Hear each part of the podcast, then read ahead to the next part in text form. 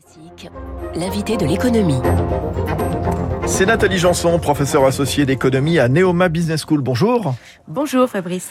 On est à la veille du réveillon et cette tribune parue dans le Financial Times, euh, co-signée du président Macron, euh, co-signée hier, donc à la veille du, réveillon, euh, le président de la République française et le président du Conseil italien, l'ancien patron de la Banque Centrale Européenne, Mario Draghi.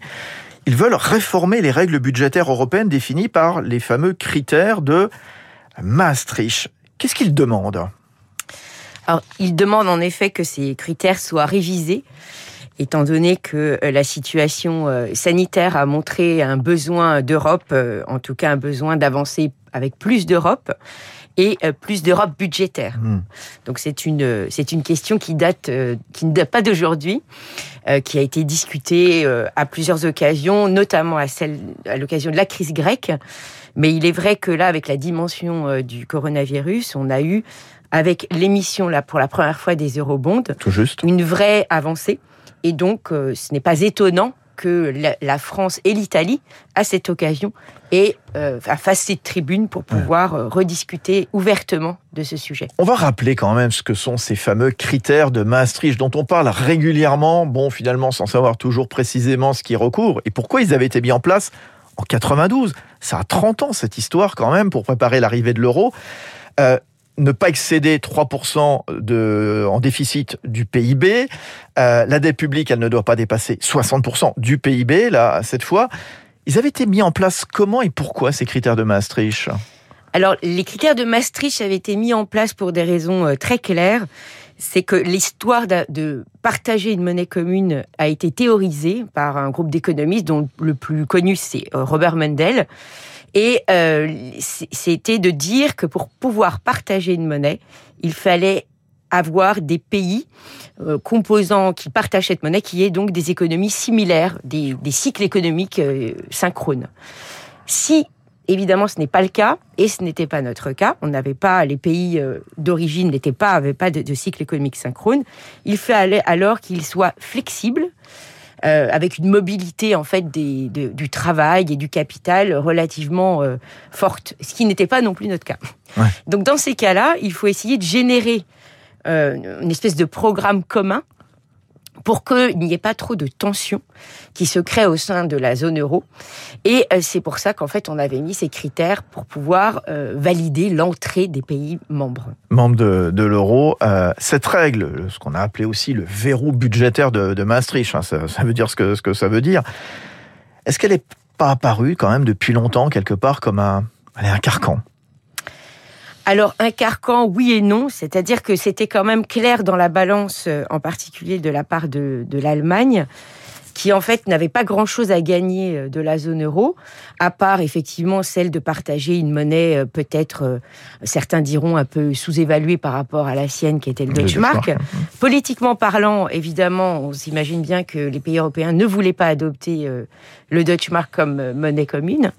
Donc effectivement, il a fallu créer autre chose. Et en créant cette autre chose, il fallait essayer de créer aussi un objectif, une espèce de préférence euh, européenne. Et, euh, et donc les critères apparaissaient comme à nouveau essayer de faire tendre au sein des différentes populations des pays composant cette monnaie européenne, une espèce de, de préférence budgétaire européenne.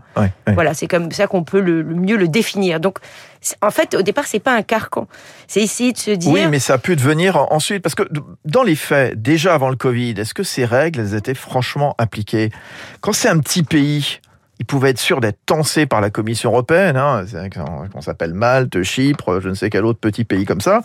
Quand c'était la France, oh bah, comme par hasard, il y avait du, du sursis. Hein. Alors, bien évidemment, tous les pays n'étaient pas traités sur le même plan d'égalité, même si en fait les, les sanctions étaient ont, jamais vraiment été euh, euh effectives. D'ailleurs, ça posait le problème de la validité de ces critères.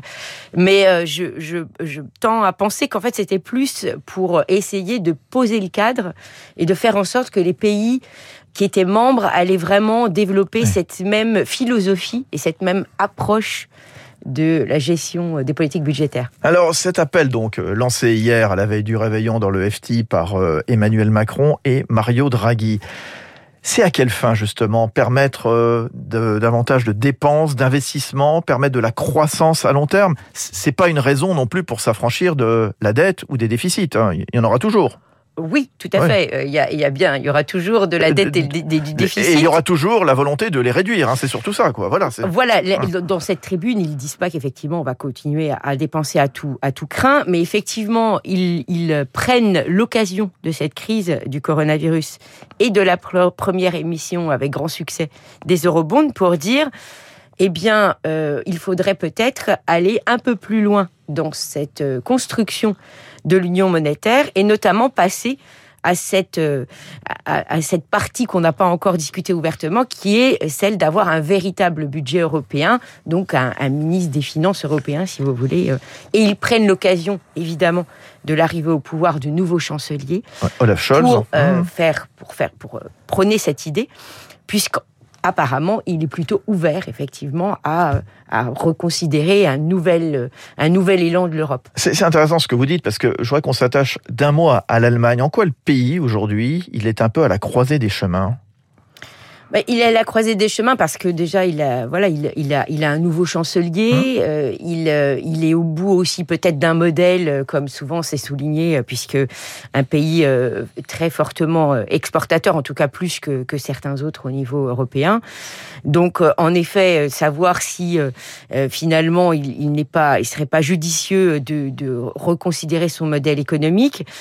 En même temps, euh, il est vrai qu'il ne va pas renoncer euh, d'un coup d'un seul à, des convictions et puis euh, comme d'autres, hein, tout à fait. Mmh, mmh. Mais il est vrai que c'est l'occasion de, pouvoir rediscuter plus ouvertement de, cette dimension, même si de toute façon il n'est pas tout seul. L'Allemagne n'est pas toute seule hein, dans cette dans cette idée qu'il faut quand même avoir une certaine discipline budgétaire parce que effectivement ils ont peur toujours du fameux problème du passager clandestin et donc du pays qui pourrait euh, euh s'endetter, profiter de la situation. Mm. Et c'est vrai que l'épisode grec leur a un petit peu donné raison à l'époque. C'est intéressant que vous parliez de la, Grèce, euh, Nathalie Janson, parce que on se souvient quand il y a eu cette crise grecque, donc dans les années 2010, avec tous les plans de rigueur qui ont été imposés vraiment à la Grèce qui ont touché clairement les, classes populaires, les classes moyennes, qui ont pu donner le sentiment qu'il y avait un renforcement de, des, inégalités. Finalement, cette tribune écrite par Emmanuel Macron et Mario Draghi, est-ce que c'est pas aussi un message aux opinions publiques? Oui, sans doute pour dire que, l'Europe va, s'occuper de, questions euh, plus euh, qui, touchent plus euh, à la portée de l'Europe et notamment par rapport à ce fameux paquet qui est euh, Next Generation, euh, Europe. Donc, est-ce qu'effectivement on veut aller vers une Europe qui aura une autre dimension et notamment jouera un, rôle plus important dans euh, le financement de la politique de lutte contre le réchauffement climatique, bien évidemment. Donc, une... Parce que finalement, ces critères de Maastricht, ils étaient plus forcément adaptés à ces impératifs sociaux, à ces enjeux du, du climat aussi euh, actuel. C'est peut-être aussi dans ce sens-là que Emmanuel Macron et Mario Draghi veulent travailler. oui, tout à fait. Ils veulent distinguer, mmh. on, va, on va, pour faire simple, en fait, ils veulent distinguer le bon du mauvais déficit. Mmh. Donc là, ils prônent en fait pour qu'on on discute plus ouvertement de ce qui serait euh, un bon déficit et du fait de ne pas euh, les, les euh, contenir dans un carcan. Mmh. Bon, en tout cas, ce message, il peut être entendu. C'est le bon timing selon vous? En, tout cas, au niveau politique, mmh. au niveau européen, je pense que c'est effectivement le bon timing pour, pour être rediscuté. Bon, très bien. Merci d'être venu nous en parler, Nathalie Janson. Merci à vous. Professeur associé euh, d'économie à Neoma Business School. Très bonne fête, très bon réveillon. Je ne sais pas si vous aimez euh, Mary Poppins. Euh, bah oui, ça va nous ramener en enfance. Hein. Oui, rendez-vous sur Radio Classique à partir de 18h. C'est un joli programme qui vous attend, justement.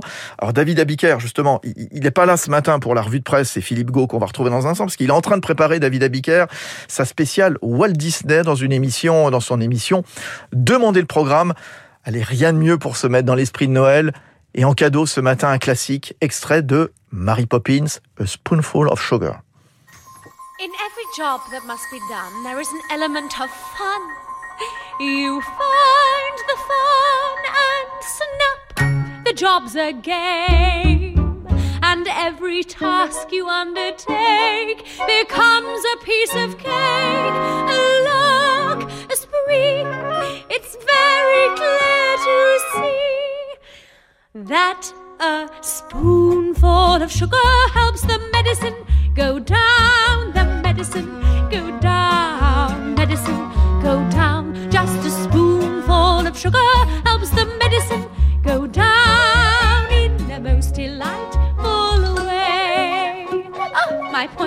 Demandez le programme avec David Abiker pour cette euh, spéciale Walt Disney ce soir à 18h sur Radio Classique à l'occasion du réveillon de Noël 7h25 dans un instant on part au quotidien. Le Parisien retrouvé Marcelo Weisfred Vous écoutez Radio Classique. Avec la gestion Carmignac, donnez un temps d'avance à votre